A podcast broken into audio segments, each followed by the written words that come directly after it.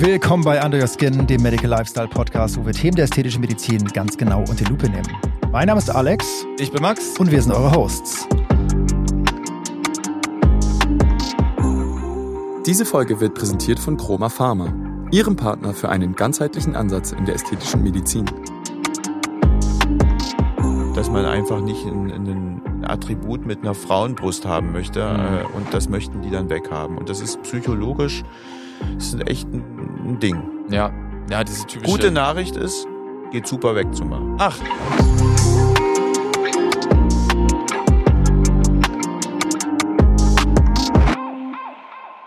Hallo Christian. Hallo. Willkommen zurück zur Staffel 2, erste Folge. Genau, ähm, du warst ja schon ähm, in der letzten Staffel Folge 1 äh, der Übeltäter oder besser gesagt äh, unser Interviewpartner. Ja, ich bin mehr oder weniger die Pilotserie sozusagen. Genau, der, der Pilot-Guy. Der Pilot-Guy.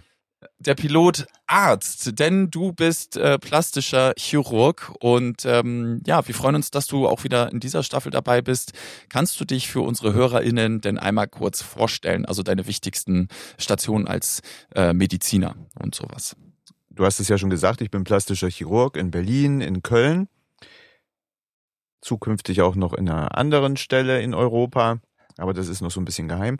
Äh, und ich mache das Ganze schon seit 22 äh, Jahren, habe die äh, Ausbildung zum Facharzt gemacht und anschließend nach einer Oberarztpause und einer kleinen Klinikchefpause ähm, bin ich dann richtig eingestiegen mit der privaten Praxis, mit einem Kollegen zusammen und das geht jetzt auch schon seit 13 Jahren. Ich sehe zwar jünger aus, als ich bin, aber es stimmt.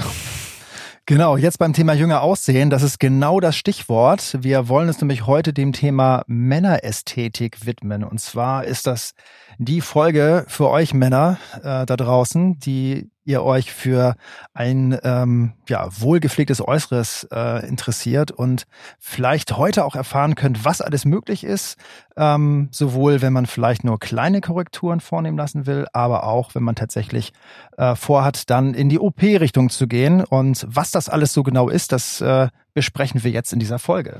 Das Witzige dabei ist ja, dass wir noch nie über Männerästhetik gesprochen haben, soweit ich weiß. Oh mein ne? Gott. Genau. Es wird höchste Zeit jetzt also. Genau, also in der zweiten Staffel haben wir es endlich mal geschafft, über die Männerästhetik zu sprechen. Deswegen äh, richten wir jetzt das Wort an unseren Gast äh, Christian. Männerästhetik. Was ist denn so das meist nachgefragte Ding, wenn Männer in deine Praxis kommen? Also wir wissen ja, dass Männer sowieso gar nicht so gerne in solche Praxen gehen ähm, oder oder wenn sie es tun, dass sie es gerne geheim halten. Aber mit was kommen denn die Männer so in deine Praxis? Was für Problemstellungen? Finde ich äh, übrigens gar nicht, dass die das so geheim halten. Siehst du, guck mal. Ah, wild. Das hat sich ja. zum Beispiel wahrscheinlich geändert. Also es hat sich richtig geändert. Also ah. ich, ich muss sagen, vor ähm, 20 Jahren, also da war an, da, an solche Sachen wirklich nicht zu denken. Aber mittlerweile ist das nicht mehr mit Geheimhalten. Das wird einfach gemacht und auch äh, die prozentuale Verteilung zwischen Männern und Frauen, die ist, ähm, ich denke mal schon fast 30, 35 vielleicht sogar 40 Prozent. Also das hat sich äh, radikal geändert. Also man Krass. ist da ziemlich offen und du fragst jetzt nach der häufigsten Nachfrage oder was am häufigsten gefragt wird. Das ist einfach die Fettabsaugung. Also äh, ab einem gewissen Alter, da will das Fett ja nicht mehr so richtig äh, runterpurzeln. ja, also muss man sich ja schon ziemlich anstrengen und dann. Oh ja. Das ist ein Grund äh, für viele Männer so, das ist so der erste Schritt. Guck mal hier meinen Bierbauch an und genau den können wir ja nicht absaugen, kann ich ja später noch erklären. Und dann äh, glaube ich, dass bei Männern das so ist, dass die dann ein bisschen brauchen, um aufzutauen und dann kommen sie nochmal und dann reden wir mal darüber und ähm, die sind dann aber auch sehr loyal und bleiben dabei und äh, sind auch in der Regel sehr stabile Patienten und ja, und dann kommt es dann zum nächsten und zum nächsten. Ich versuche ja immer mit wenig anzufangen und das klappt dann auch meistens. Also da hast du mich jetzt direkt schon gecatcht. Ähm, und zwar, lass uns doch direkt äh, über die Fettabsaugung sprechen. Zum Beispiel, also nach 20 Folgen in der ersten Staffel fühle ich mich jetzt eigentlich auch etwas besser gewappnet als ganz zu Beginn. Also ich bin nicht ganz unbeleckt jetzt in dem ganzen Thema. Und mich wundert es jetzt dann doch schon, dass du gesagt hast, dass es eine Fettabsaugung ist, die am meisten nachgefragt wird, weil ich hätte jetzt irgendwie gedacht, Schlupflider oder halt irgendwie müde müde Augen oder, oder irgendwie äh, ja, äh, eine Haartransplantation oder so, aber du sagst jetzt Fettabsaugung. Das finde ich, das ist zum Beispiel eine Sache, die hätte ich nicht gedacht. Hättest du was gedacht, Alex?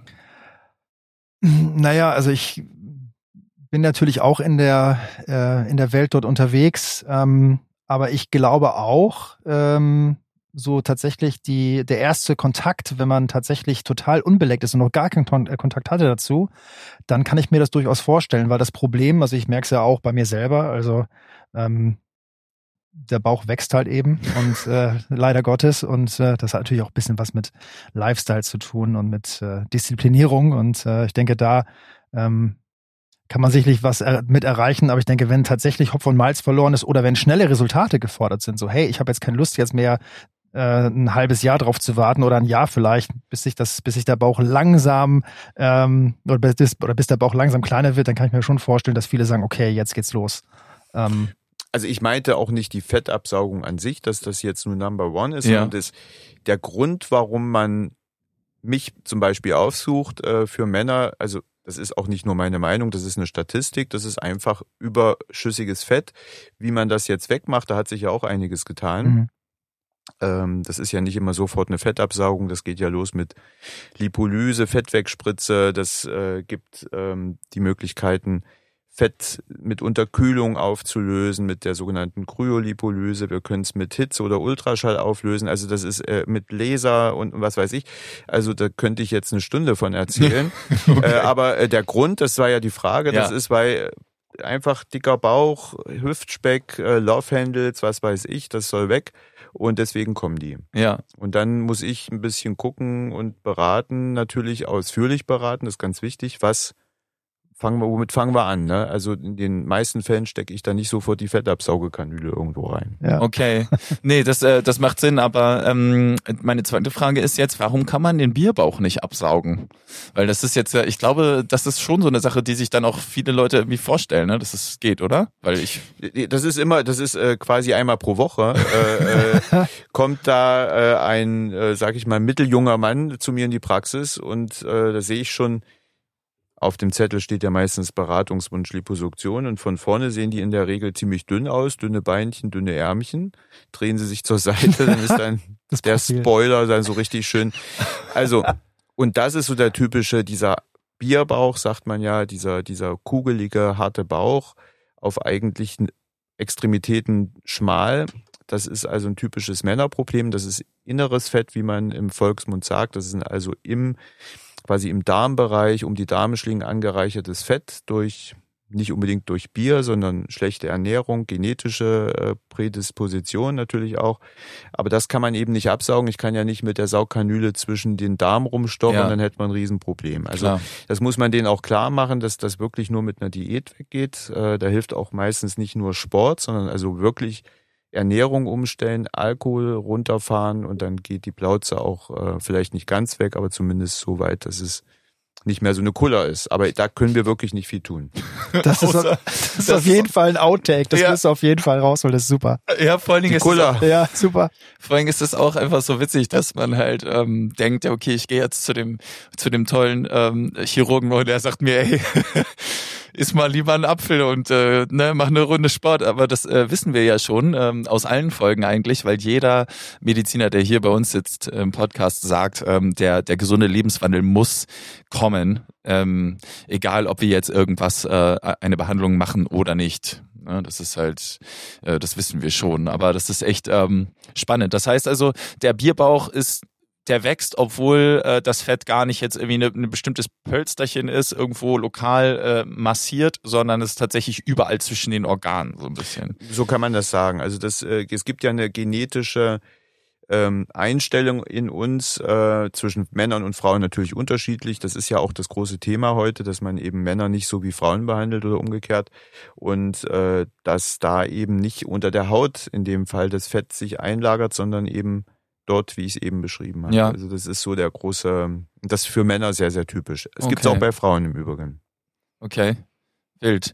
Und ähm, was sind so die, die anderen Sachen? Was ist so das zweithäufigste, was du dann auch wirklich tatsächlich richtig behandeln kannst, also mit einer ästhetischen Behandlung? Das sind in, im Prinzip die Dinge, die du eben auch angesprochen hast. Ja. Also äh, hauptsächlich alles mit Augenchirurgie, also Schlupflider, Tränensäcke, Faltenbehandlung im Allgemeinen, überhaupt eine Verjüngung des Gesichtes, das ist das, was bei Männern natürlich auch im Vordergrund steht. Und da merke ich auch so über die Jahre, dass es immer lockerer wird, der Umgang damit, dass man da überhaupt kein Hehl draus macht, sich auch mal eine Botox-Spritze zu holen. Das war ja früher also etwas, was nur Frauen machen und das ist in der Tat jetzt nicht mehr so. Okay. Ähm, kannst du sagen, dass sich da irgendwas in der letzten Zeit verändert hat? Zum Beispiel jetzt irgendwie im Zuge der, der Pandemie, als es dann, äh, als die dann so, so langsam aber sicher vorbei war, weil als wir ja gesprochen haben, hatten wir ja noch Pandemie und da hat Als wir es über das Facelift gesprochen haben. Genau, ja. ja. Und ähm, das war der Renner da in der Zeit. Ach, das wirklich? muss man wirklich sagen, ja. Ja. Also Weil als da- die Leute zu Hause waren. Weil die Leute zu Hause waren und das ist natürlich eine der OPs, die wirklich am umfangreichsten sind. Da hatten Mhm. wir ja in dieser ersten Folge mit dem Podcast auch echt ausführlich drüber gesprochen. Genau. Ähm, und da braucht's halt wirklich äh, eins, zwei, drei Wochen manchmal, ehe dann alle blauen Flecke weg sind. Und das macht man halt ja ungern vielleicht im Urlaub, sondern das war halt so eine Homeoffice-Geschichte. Ähm, hat aber interessanterweise auch danach nicht wirklich abgerissen. Das ist ohnehin ein Thema, was immer mehr am Trend steht, also äh, das Gesicht zu verjüngen, eben auch durch eine OP. Und jetzt muss ich sagen, ähm, ich äh, diese diese Einschätzung, dass es halt im Corona, äh, in der Corona-Zeit einen besonderen Hype gab für Schönheitsoperationen, den hatte ich so auch verspürt, aber der ist einfach geblieben. Und ich glaube, im Grunde genommen liegt es daran, dass der, das Verständnis oder die, der Zugang zur ästhetischen Chirurgie und äh, ästhetischen Behandlung immer größer und offener wird. Der Markt ist einfach groß und deswegen ist das danach auch nicht mehr zurückgegangen. Also habe hab ich zumindest nicht den Eindruck. Mhm. Und ähm, nehmen wir jetzt mal das, das, das Thema Gesicht. Ähm, so wahrscheinlich äh, würdest du sagen, was ist da das Allerwichtigste für die Männer, die zu dir in die Praxis kommen? Also was ist da die wichtigste Behandlung, die du meistens ähm, dann anwendest? So unterscheiden wir mal zwischen den Behandlungen, die keine OP erforderlich Mhm. machen und dann gibt's ja welche, die eine OP erforderlich machen. Ähm, der erste Schritt ist in der Regel eine Unterspritzung. Das sind also mimische Falten. Äh, da wird äh, also, wie man so schön sagt, Botox gespritzt. Das ist also nach wie vor, glaube ich, eins der häufigsten äh, Eingriffe oder Behandlungen bei uns in der Praxis und äh, natürlich dann auch Faltenbehandlung im gesamten Restgesichtbereich. Und da hat sich ja auch so einiges getan. Da gibt's ja nicht nur Füller, also Füllsto Filler oder Füllstoffe, sondern es gibt mittlerweile eine ganze Palette an hautverjüngenden äh, Maßnahmen, die man mit einer Injektion erreicht. Angefangen von Polymilchsäure, das ist also ein, äh, äh, ein Stoff, der wird äh, in die, oder quasi in oder unter die Haut gespritzt und es wird eine Kollagenbildung äh, induziert. Das sind die sogenannten äh, Biostimulatoren, Äh, richtig? Richtig, genau. Und davon gibt's, also ist die Palette immer weiter er, äh, erweitert worden, worüber wir uns ziemlich freuen, weil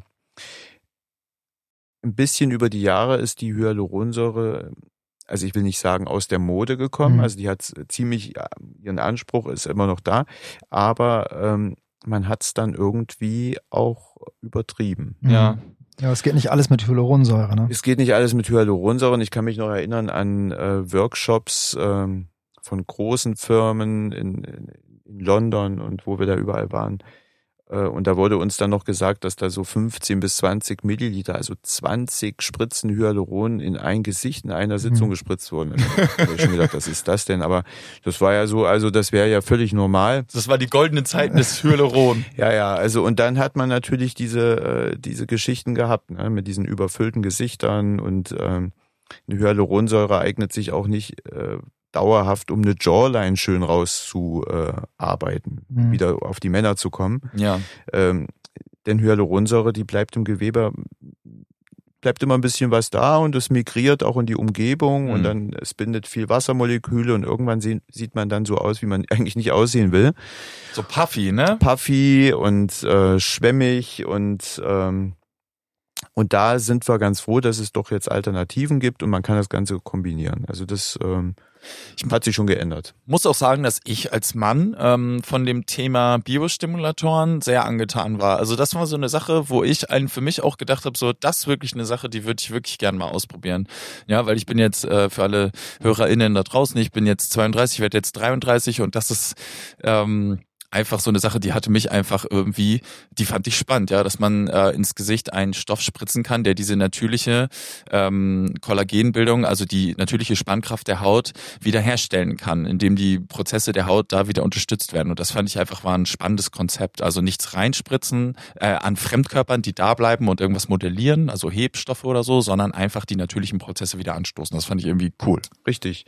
Und neben dieser Polymilchsäure als Beispiel gibt's auch äh, will ich sagen neu am Markt, aber das wird, ist jetzt gerade sehr aktuell, äh, sogenannte Polynukleotide. Das sind ähm, das ist eigentlich, es ist eigentlich eine DNA. Also du bist ja mhm. der Bio. Ja, sind DNA-Bausteine, äh, ne? DNA-Bausteine werden aus ähm, Fischen gewonnen, aber daher natürlich auch kann sich eine Fisch-DNA nicht in unsere DNA mhm. einschleichen. Also müssen wir keine Angst haben, dass uns da irgendwie ein Ohr auf der Nase wächst. ja, weil es Einzel oder eine Flosse sind, ne? oder Einzelbausteine sind. Einzelne Bausteine, aber äh, es hat äh, es hat einen wahnsinnig tollen Effekt. Es bleibt im Prinzip, äh, es erhält unsere Fibroblasten irgendwo äh, so ein bisschen elastisch und äh, Kollagen wird auch über diesen Prozess mhm. mit aufgebaut und die Ergebnisse sind echt ganz cool. Ich muss kurz fragen, was nochmal die Fibroplasten sind. Bestandteile in, in unserer Haut. Also diese Struktur geben wahrscheinlich irgendwie so. Die ne? Struktur ne? geben, genau. ah, okay, ja genau, die gute Susanne Martens hat ja uns das mal erzählt, ne? Da, genau, da kam Fibroplasten ja. auch schon mal aufs Tapet.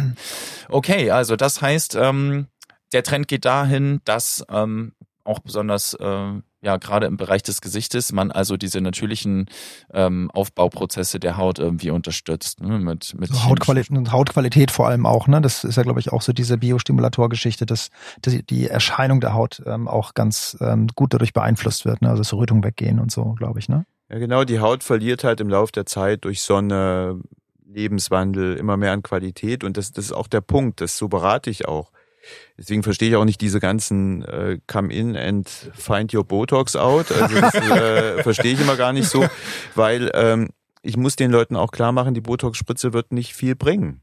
Äh, mhm. Und wenn ich jetzt schon so ein bisschen fortgeschritten bin in der Alterung, da kann ich jetzt nicht in, in eine Haut, die dünn geworden ist, die so ein bisschen pergamentig ist, die Rötung mhm. hat, die schuppig ist, ähm, die kann ich jetzt nicht ähm, oder da kann ich nicht einfach Botox in den Muskel darunter spritzen und äh, dann habe ich ein, quasi eine unbewegliche äh, schrumpelige Haut. Schrumpelige Haut. Also das ist, äh, äh, man muss es verstehen und das ist so der, äh, das ist eigentlich unser Part, die Leute wirklich gut zu beraten. Und da gibt's ja kom komplexe Sachen, die man machen kann, eben nicht nur Botox. Ja, mhm. also was ich daraus irgendwie entnehme, ist, dass es, dass der Trend zu Kombibehandlungen geht. Absolut, ja. Also Kombibehandlung und auch äh, so ein bisschen die äh, der Appell an die Vernunft klingt jetzt mhm. äh, ein bisschen übertrieben, ist aber so auch öfter zu kommen, nicht weil wir jetzt unbedingt mehr Geld verdienen wollen, sondern äh, dass wir mit den Maßnahmen, die wir natürlich dann dann anbieten, die sind nicht mit einmal einer Spritze äh, erledigt. Da muss mhm. man halt öfter kommen. Wir sind auch eher auf der Seite immer ein bisschen wenig zu machen, aufzubauen und im Übrigen auch ähm, da spielt so dieses Holistische ein bisschen mit rein, mhm. was vielleicht in der Schönheitschirurgie oder in der ästhetischen Medizin auch ein bisschen pathetisch klingt. Ähm, aber es ist doch wohl holistisch, dass wir die Leute auch hin, dahingehend beraten, auch sich zur Aufnahme von Stoffen führen lassen, äh, die auch eine Schönheit bringt. Ne? Also ja. wir, äh, wir bieten ja mittlerweile Infusionen an in, in einer breiten Palette, äh, die ausgeklügelt sind, auch da gibt's also welche für alle möglichen Lebenslagen, aber jetzt Thema Männer gibt's sogar eine, die auf die Männer abgestimmt ist, wo es dann halt wirklich um äh, Regeneration, Aminosäuren und so weiter geht, dass man dann einfach auch sagt, du musst, es geht nicht nur von außen irgendwas, man muss auch von innen, das ist das gesamte Konzept, ne? Und natürlich Ernährung und Sport und so weiter. Also man ist habe ich früher nicht auch nicht so beraten. Mhm, also ja. das war, das ist, hat sich, das ist, was sich wirklich geändert hat in der letzten Zeit. Ja, das Zeit. sind so die multimodalen Behandlungskonzepte, ne, wo man einfach weggeht von diesen singulären Behandlungsoptionen äh, hin zu einer zusammenhängenden, zeitlich gestreckten Behandlungsserie. Absolut, genau. Ja. Ich glaube auch ähm,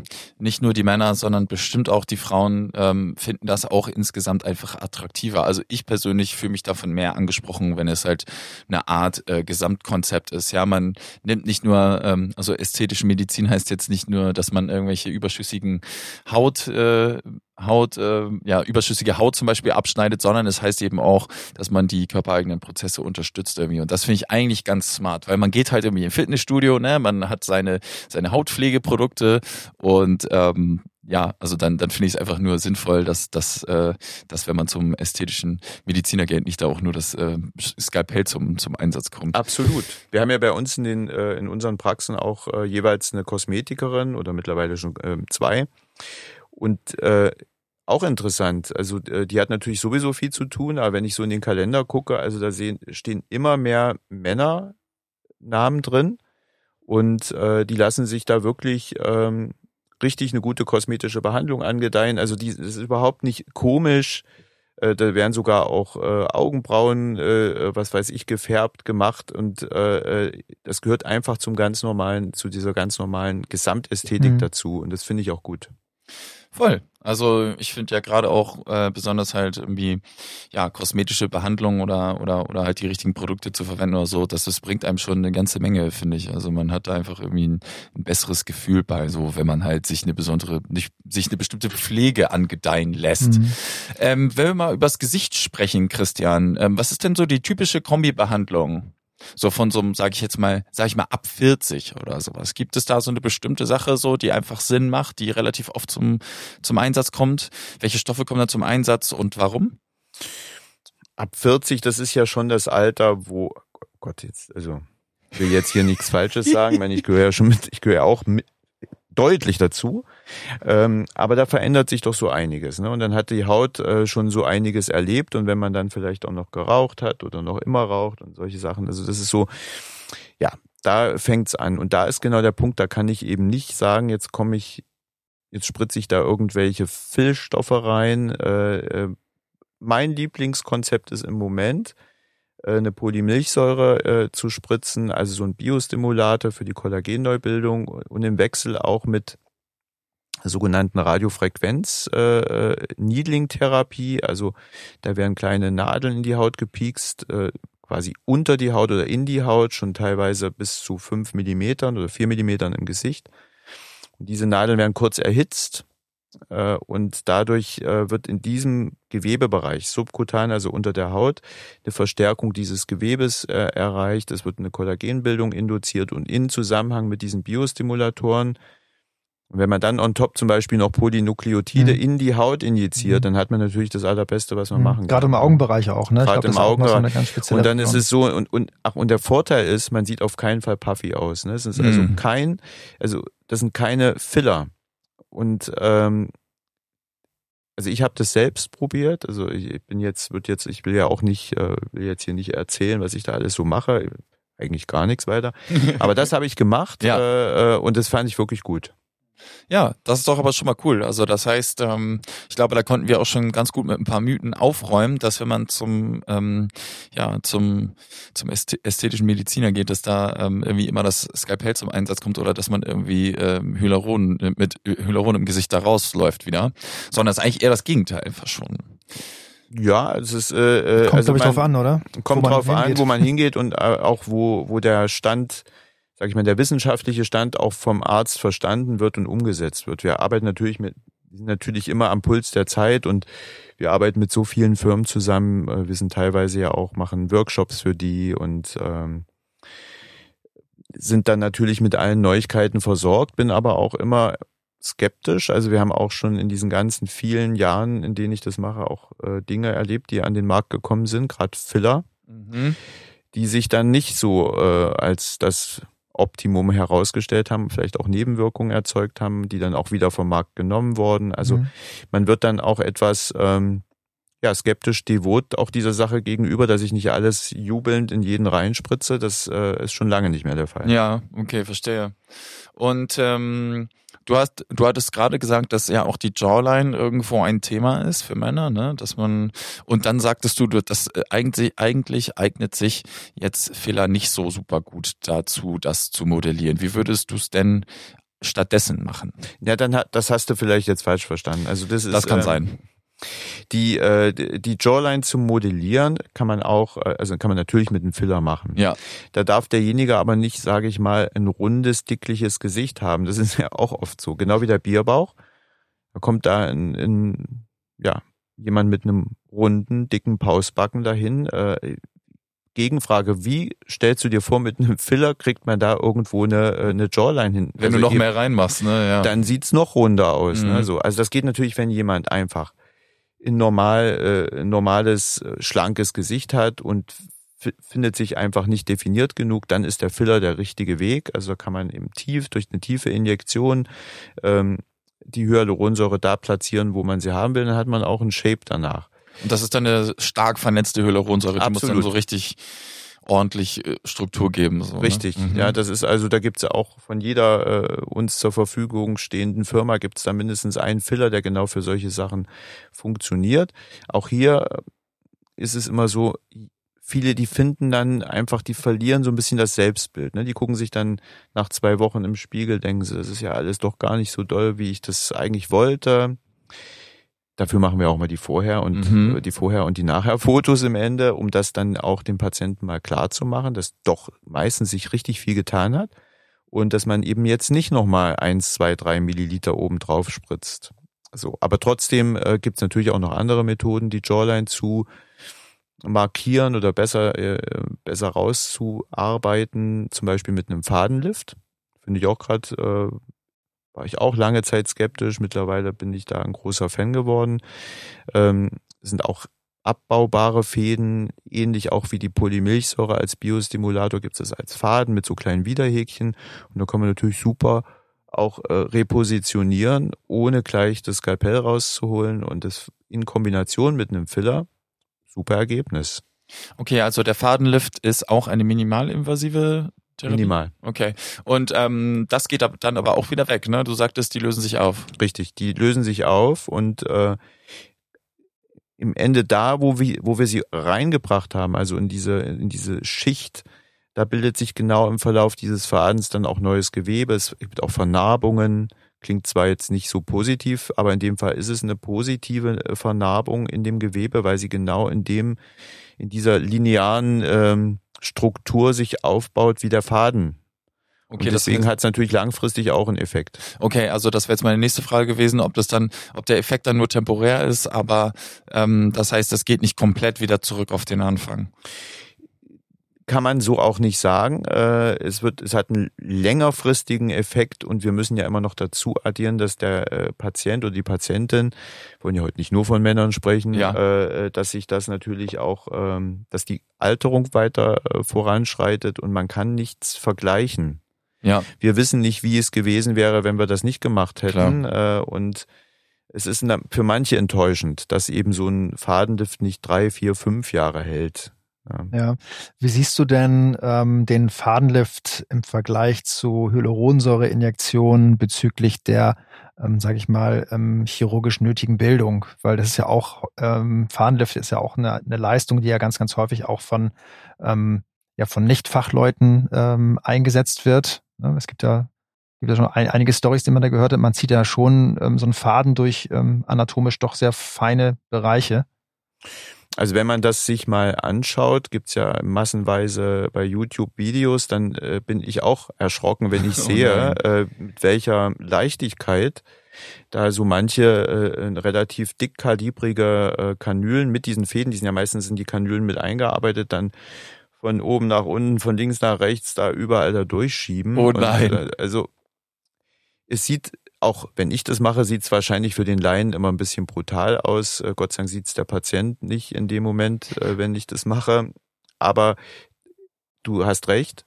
Wir sind in einem ziemlich sensiblen Bereich. Da laufen viele, viele Nerven, nicht nur welche, die die Bewegung im Gesicht steuern, sondern auch die die Sensibilität der Haut ähm, dafür verantwortlich sind. Und mit solchen, äh, also wenn ich da nicht weiß, wo ich in der Anatomie herumgurke, dann haben wir ein Problem. Und das okay. ist leider äh, häuft sich das jetzt so in den letzten Jahren. Also, ja, ich will auch nicht sagen, dass wir nun die einzigen sind, die das können. Und also, ich denke, das ist, ähm, aber ich glaube, Arzt sollte man sein und sollte auch Facharzt für irgendwas sein, was in diesem Bereich spielt. Also Dermatologie und plastische Chirurgie sind so die, die Leitfacharztstrukturen. Da gibt's natürlich auch noch, äh, wieso soll das jetzt ein Hals-Nasen-Ohrenarzt nicht dürfen können? Natürlich, also wenn er sich darauf spezialisiert hat. Aber ich bezweifle, dass äh, eine Kosmetikerin oder irgendein Heilpraktiker, der da gerade irgendwo sein Examen gemacht hat, sofort äh, damit so umgehen kann. Also Okay, wichtiges Takeaway, ja. Äh, macht das bloß nicht überall da draußen, ihr Männer und Frauen. Ähm, äh, dann geht es ja, also wenn wir jetzt vom Gesicht weiter runtergehen, äh, gibt es ja auch den Halsbereich. Oh, jetzt gehen wir weiter runter. Genau, jetzt gehen wir weiter Aber runter. wir haben ja noch die Haare vergessen. Die Haare. Ganz Oh, oben. Ja, okay, dann lass uns erstmal wieder nach oben ins Penthouse fahren. Und Okay. zwar Bing. die Haare. Mega wichtiges Thema. Sehr emotionales Thema auch für viele Männer. Oh ja. Ähm, das heißt, äh, was kann man da machen? Ähm, ab wann kommen, also ich meine, es ist ja sehr mannigfaltig, ja. Einige haben irgendwie mit, äh, mit, mit 50 noch Haare, andere schon nicht mehr mit irgendwie 23, ne? Also da gibt's ja wirklich von bis. Genetik. Also das Genau. ist äh, äh, das ist also der größte Anteil dieser Geschichte ist ein genetischer äh, Haarausfall. Also das ist äh, bei manchen ja schon mit den in den 20ern äh, fängt das an und ist dann teilweise richtig gravierend. Und wie du schon sagst, manchmal im älter fortgeschrittenen Alter ist es dann noch ganz gut. Und da gibt's natürlich auch mannigfaltige Geschichten, was wir machen können. Am Ende steht meistens dann eine Haartransplantation. Auch die geht natürlich nur, wenn die Haare, die zur Verfügung stehen, auch eine gewisse Qualität noch haben. Also ich kann jetzt zum Beispiel nicht, also in den seltensten Fällen, äh, sagen wir mal, einen 70-jährigen Haare transplantieren. Da fehlen die Voraussetzungen für ein optimales Ergebnis. Also der typische Patient, der kommt äh, für eine Haartransplantation, was im Übrigen fast immer Männer sind. Also das ist wirklich eine absolut typische Männeroperation. Mhm. Äh, Das sind äh, so, na, sagen wir mal, so zwischen Mitte 20 geht es los, wenn dann also wirklich Haarausfall schon deutlich zu sehen ist. Aber der Haupt, Hauptalter des, dieser Patienten liegt so in den zwischen 30 und Mitte 40. Mhm. Und Das ist so. Also das heißt, es gibt also eine Haartransplantation. Lass uns mal da anfangen. Ähm, ich habe mich schon immer gefragt, äh, wie das wohl vonstatten geht. Ähm, es gibt bestimmte Mythen, ja, es werden irgendwie Schamhaare transplantiert oder ne, man nimmt jedes Haarfollikel einzeln oder so. Vielleicht kannst du uns da einmal ähm, ja mal durchführen. Also du meinst, bevor wir dann die dezidierte Haartransplantationsfolge machen. Ganz genau. Ja, ja, da wollen wir gar nicht so ins, ins Detail Genau. gehen. Also Na gut. Ist, äh, aber der Mythos mit den Schamhaaren stimmt, ist ein Mythos, aber diese Einzelhaartransplantation ist kein Mythos. Also das, Okay. ist, also das gibt es wirklich so und äh, auch, also ich kenne es jetzt nur noch so, äh, dass also diese dieser Haar, äh, also dieser Hautstreifen vom Hinterkopf, was man ja früher so oft auch gesehen hat, äh, dass Mhm. dann diese riesen Narben da waren, das gibt's also höchst selten noch. Ist jetzt auch nicht völlig weg vom Markt, aber äh, in der Regel sind es jetzt Einzelhaartransplantationen, also werden einzelne Follikel entnommen aus dem Bereich, wo eine hohe Dichtigkeit ist. Gibt es mittlerweile Roboter, die dann die Dichte ausmessen und genau berechnen, wie viel Haare wir da oder wie viel Grafts wir da entnehmen können. Und die werden dann da eingesetzt, wo sie hingehören. Also das ist eine kurze Umschreibung. Ja, okay. Und dann sagtest du aber, es ist nicht die einzige Möglichkeit, ähm, da was zu machen. Nee, das ist eben äh, nicht die, das ist so das in der Nahrungskette dann die letzte äh, letzte Station. Aber wenn jemand kommt und hat einfach so ein bisschen, ja, die Haare werden dünner, es wird so ein bisschen lichter, aber eine Haartransplantation kommt nicht in Frage. Da gibt's ein ziemlich gutes Verfahren, äh, an das ich auch mittlerweile glaube. Das ist die PHP-Behandlung. Da wird also dem Patienten äh, Blut entnommen. In der Zentrifuge wird äh, das ähm, getrennt, sozusagen, dass wir ein Plasma äh, übrig haben, in denen dann auch aufge, quasi aufgerüttelt die Blutplättchen äh, drin rumschwimmen und in denen befinden sich die Wachstumsfaktoren und genau die, die spritzen wir mit einer kleinen Nadel in die Kopfhaut ein. Und wenn man da diszipliniert diese Sache äh, in einer Serie durchführt, also alle paar Wochen äh, so eine äh, Sitzung macht, dann haben wir schon teilweise spektakuläre Ergebnisse. Also die Haare werden wirklich irgendwie kräftiger, dichter. Wir haben es dann auch mal in, in längeren Serien jetzt äh, dokumentiert mit so einem speziellen Fotoapparat, haben dann äh, auch verglichen und äh, konnten dann feststellen, dass es also wirklich etwas bringt. Krass. Und ähm, was um und bei, was muss man da berappen, wenn man jetzt, wie du sagst, ähm, regelmäßig dann äh, diese diese PHP-Behandlung macht? Aber wie viel es kostet? Ja. Äh, das äh, um die 400 Euro pro Sitzung. Zwischen, ich glaube, 300 irgendwas bis 400 Euro. Mhm. Kommt immer drauf an, wie viel, wie groß das Areal ist, Mhm. wie aufwendig das ist. Und natürlich, wenn man dann, kann man dann auch dreimal oder sechsmal sich äh, buchen. Da gibt's dann wahrscheinlich auch irgendwelche Rabatte. Okay. Und das heißt also drei oder sechs Mal so irgendwas um und bei. So Das ist so der übliche, die übliche Serie. Und dann sieht man eben auch, es bringt ja nicht bei jedem 100 Prozent etwas. Entschuldigung.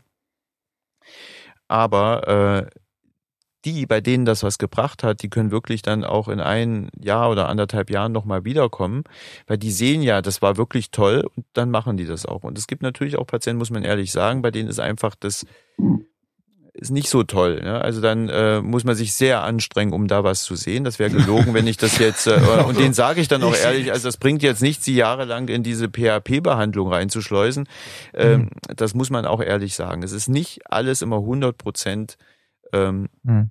Aber das ist ja bei der Haartransplantation ja auch nicht immer, oder? Oder kann man da hundertprozentig sagen, dass die Haare dann irgendwie backen bleiben? 100 Prozent gibt sowieso nie. Ja. Ne? Also das ist einfach so.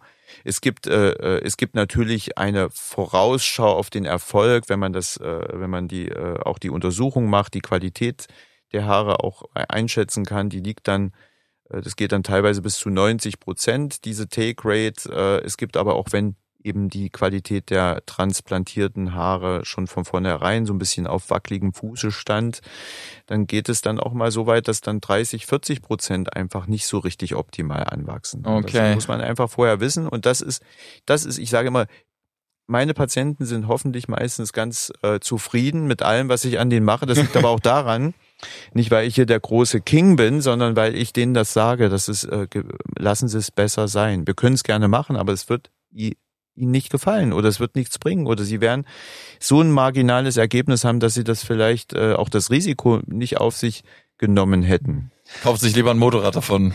Ja, genau.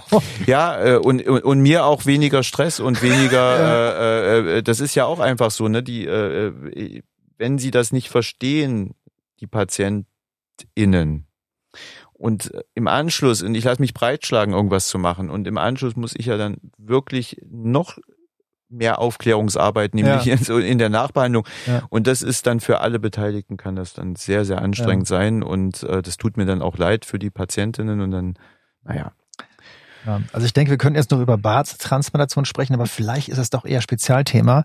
Es Oh. gibt also eine Barttransplantation. Sch, sch, Nick, ich hätte es nicht sagen sollen. Okay, ähm, Gibt das es. geht ja.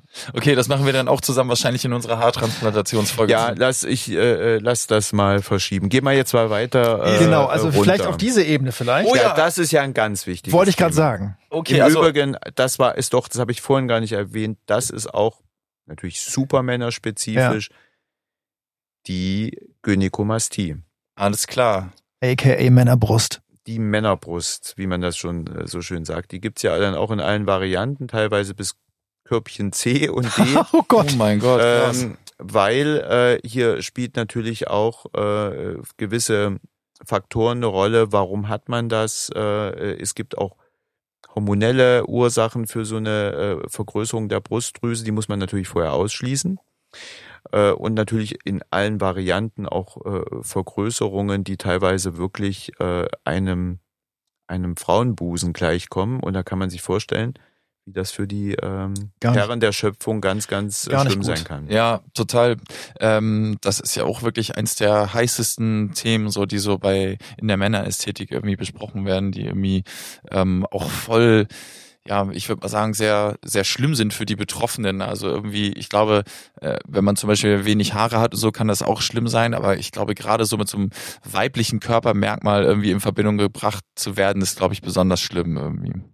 Kann ich mir vorstellen. Empfinde ich auch so, äh, dass es dann auch in diesen Gesprächen, die man dann führt, äh, ist das, ähm, ja, ist das eben der leitende Punkt, Mhm. dass man einfach nicht in, in einen ein Attribut mit einer Frauenbrust haben möchte Mhm. äh, und das möchten die dann weghaben. Und das ist psychologisch, das ist echt ein Ding. Ja, ja, diese typische. Gute Nachricht ist, geht super wegzumachen. Ach, guck mal, da sind wir schon mit, mit dem Thema. Ähm, das heißt also, das Brustdrüsengewebe wächst. Da, dadurch kommt also der, der, der Busen sozusagen zustande, in Richtig. Anführungszeichen. Richtig, das, das Drüsengewebe hat sich vermehrt und gleichzeitig im Bereich dieser Brustdrüse lagert sich dann immer mehr Fett an. Das ist dann auch hormonell ganz normal, also auch bei Frauen im Laufe äh, der Jahre, nachdem also die Menopause eingetreten hat, baut sich auch teilweise dann Drüsengewebe schrumpft zurück, äh, Fett wird eingebaut, die Brust kann sogar dadurch noch wachsen. Und äh, bei Männern, die betroffen sind von der Gynäkomastie, ist das dann eben auch so. Okay. Und äh, Therapie ganz einfach, also einfach ist es nicht, es ist eine Operation fast immer notwendig, die mindestens also eine Fettabsaugung äh, ähm, umfasst. Meistens reicht es aber nicht und man muss dann mit einem ganz kleinen Schnitt am Brustwarzenvorhof noch ähm, Drüsengewebe mit entfernen. Und aber das ist so eine der OPs, wo ich immer am nächsten Morgen, also die Leute müssen ja auch stationär bleiben, mhm. eine Nacht, und dann packt man die aus und dann das ist wirklich äh, der der das eigentlich es gibt keine OP, die so einen Soforteffekt hat wie das. Krass. Also wenn die ist einfach dann weg. Mhm. Und äh, äh, da habe ich schon, äh, das war schon manchmal echt ähm, äh, emotional. Ne? Das glaube ich, ja. Heftig. Also die, die, die Männer sind dann sehr äh, einfach erleichtert darüber. Na total. Ja. Das ist einfach glatt wieder, ne? Weg. Also mhm. kein äh, Natürlich gibt's Schwellung, blaue Flecken, das ist ja ganz normal. Ja. Also das will ich damit nicht sagen. Aber es ist einfach so auch schon sofort so sichtbar, dass Heftig. das Glück, der, sehr äh, Glückspegel ist sofort oben. Mhm. Aber ihr setzt doch auch noch da zusätzlich nicht nur ähm, die, die Saugung ein, sondern macht ja auch noch was mit Radiofrequenzstraffung hinterher, ne? Also um das noch ein bisschen zu verbessern, glaube ich, ne? Nicht immer, aber immer ja. häufiger, denn kann man sich ja vorstellen, also bei sehr ausgeprägten äh, Befunden äh, ist es so, wenn ich das absauge und die Drüse da entferne, dann haben wir natürlich immer noch das Problem mit der Haut. Ähm, das, das, das meinte ich im Übrigen jetzt nicht. Also die Wow, aha, am nächsten Morgen, das sind die, die keinen riesen Hautüberschuss hatten. Mhm. Aber mit dem Hautüberschuss, da können wir eben auch, müssen wir nicht immer alles sofort dann auch wegschneiden, mit großen Narben äh, im Ende arbeiten, sondern wir versuchen jetzt zunehmend auch mit einer Radiofrequenztechnik, die intern stattfindet, äh, äh, direkt in dieser Operation äh, zu arbeiten, das Bindegewebe zu straffen. Ähnlich wie ich es vorhin auch mit den Nadeln erklärt hatte, das ist genau das, was dann von innen läuft. Ähm, und da wird das Gewebe auf ca. 70 Grad erhitzt. Gleichzeitig wird die Sonde auf der Haut platziert und misst auch immer die Temperatur auf der Haut. Und ähm, damit man also keine Verbrennungen riskiert und dadurch haben wir einen ziemlich guten Effekt. Ähnlich als würde ich das Schnitzel in die Pfanne werfen, das zieht sich zusammen. Das klassische Schnitzel. Also ja, das, das, ist dieser Schnitzeleffekt ja, genau. ist, äh, ist wirklich ein bisschen so, äh, äh, darf man sich auch nicht zu blumig reden, aber es hat einen echt guten Effekt. Ja. Mhm. Und ähm, sprechen wir mal ganz kurz so über die Details der, ähm, der ganzen Behandlung. Ähm, wie lange fällt man aus? Was sind die Kosten? Und äh, ja, bei einer Gynäkomastie. Genau. Vorausgesetzt, alles läuft gut. Also größte Gefahr ist immer, dass in diesem entfernten, äh, in dieser Wundhöhle, wo natürlich vorher Drüsengewebe war, dass da auch mal eine Nachblutung stattfinden kann. Das ist dann immer nicht so schön. Das muss man dann meistens dann nochmal das Hämatom absaugen, kommt aber Gott sei Dank selten vor. Und wenn wenn das nicht der Fall ist, dann ist dann nach zwei Wochen werden die kleinen Fädchen gekürzt äh, äh, und man hat dann aber allerdings für sechs Wochen noch weiterhin ein äh, Mieder an, das Ganze komprimiert. Und ich empfehle, wie bei Fettabsaugungen, auch in diesem Fall eine Lymphdrainage, also eine professionelle durch einen Physiotherapeuten durchgeführte Massage, die das aufgestaute, die aufgestaute Lymphflüssigkeit, auch seröse Flüssigkeit aus dem Gewebe raustrainiert und dann sind die meistens, äh, denke ich mal, so in vier bis sechs Wochen wieder ziemlich alles gut, ne? Mhm. Und auch so lange wahrscheinlich dann auf Sport verzichten und auf irgendwelche krassen Sachen. Ne? Richtig, genau. Ja. Das ist wichtig, äh, weil äh, jeder Sport, jede Anstrengung äh, bringt ja den Kreislauf extrem ins Wallen, erhitzt das Gewebe, die Schwellung kommt wieder raus. Also da muss man ziemlich genau sein. Okay. Mhm. Okay, und äh, bei den Kosten so um und bei? Kosten interessieren dich immer, ne? Ja, wirklich. äh, circa, es splittet sich ja immer auf in die Kosten für diese Operation. Und wenn dann noch Geräte wie zum Beispiel diese Radiofrequenzbehandlung dazukommen, dann wird es natürlich dann on top teuer. Also die reine Operation kostet so um die vier bis 5.000 Euro. Mhm. Ähm, die ähm, wird auch bei extremen Fällen gern mal von der Krankenkasse übernommen. Äh, was ich auch richtig finde. Mhm. Äh, bei den meisten aber allerdings nicht. Und wenn man dann noch so eine äh, Hautstraffung mit Radiofrequenz macht, kommen nochmal 2000 Euro bis 2500 Euro dazu. Okay, ja, jetzt haben wir ja schon einiges durchgeorgelt. Ähm, ich habe irgendwie noch so ein kleines Thema mit Augenringen. Okay, aber wirklich nur ganz kurz, Alex. Nur ganz kurz. Ja. Ähm, was empfiehlst du, wenn Männer zu dir kommen mit so einem müden Blick und sagen, ich habe irgendwie ähm, so Augenringe? Ich sehe fertig aus. Ich sehe fertig aus. Was kannst du da machen? Auch Polynukleotide? Gehst mit Hyaluronsäure ran oder?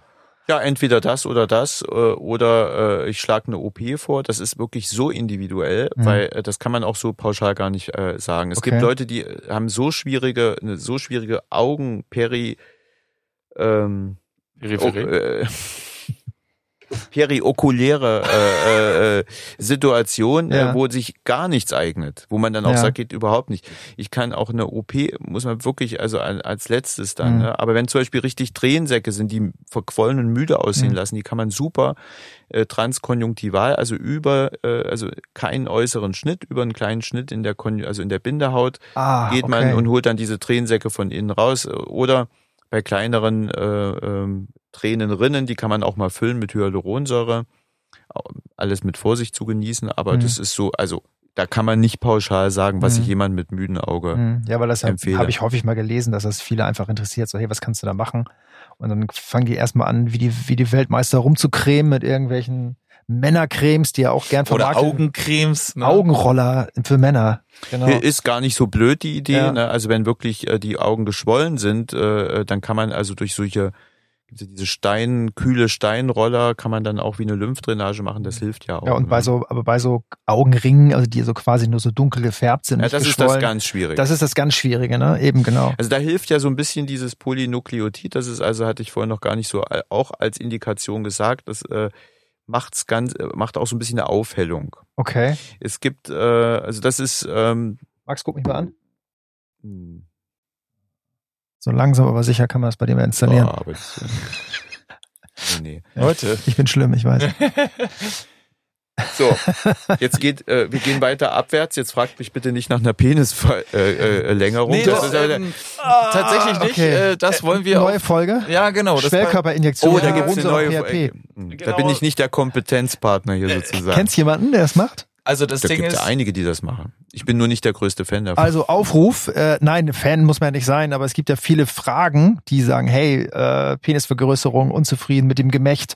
Äh, hm. Welche Möglichkeiten gibt's da ähm, von irgendwelchen Streckgeschichten bis hin zu eben diesen Injektionen? Und das werden wir auf jeden Fall nochmal in einer weiteren Folge. Genau, ihr Männer da draußen und auch ihr Frauen, wenn ihr äh, bestimmte Fragen habt zu Themen der Männerästhetik, die wir jetzt noch nicht äh, en Detail behandelt haben, dann schreibt uns bitte bei Instagram oder kommt auf unsere Website www.andreasskin-podcast.de oder schreibt uns eine Mail, das findet ihr alles in unserer Beschreibung auf Instagram. Ähm, wir bedanken uns recht herzlich bei Christian Rössing. Vielen Dank, dass du da warst. Und, sehr, sehr gerne. Ähm, genau, wenn ihr Fragen an Christian habt, äh, dann bitte folgt ähm, seiner Praxis äh, Metropolitan Aesthetics auf Instagram. Genau. Und wir sagen Bye bye. Bye bye. Bye bye. Diese Folge wird präsentiert von Chroma Pharma, Ihrem Partner für einen ganzheitlichen Ansatz in der ästhetischen Medizin.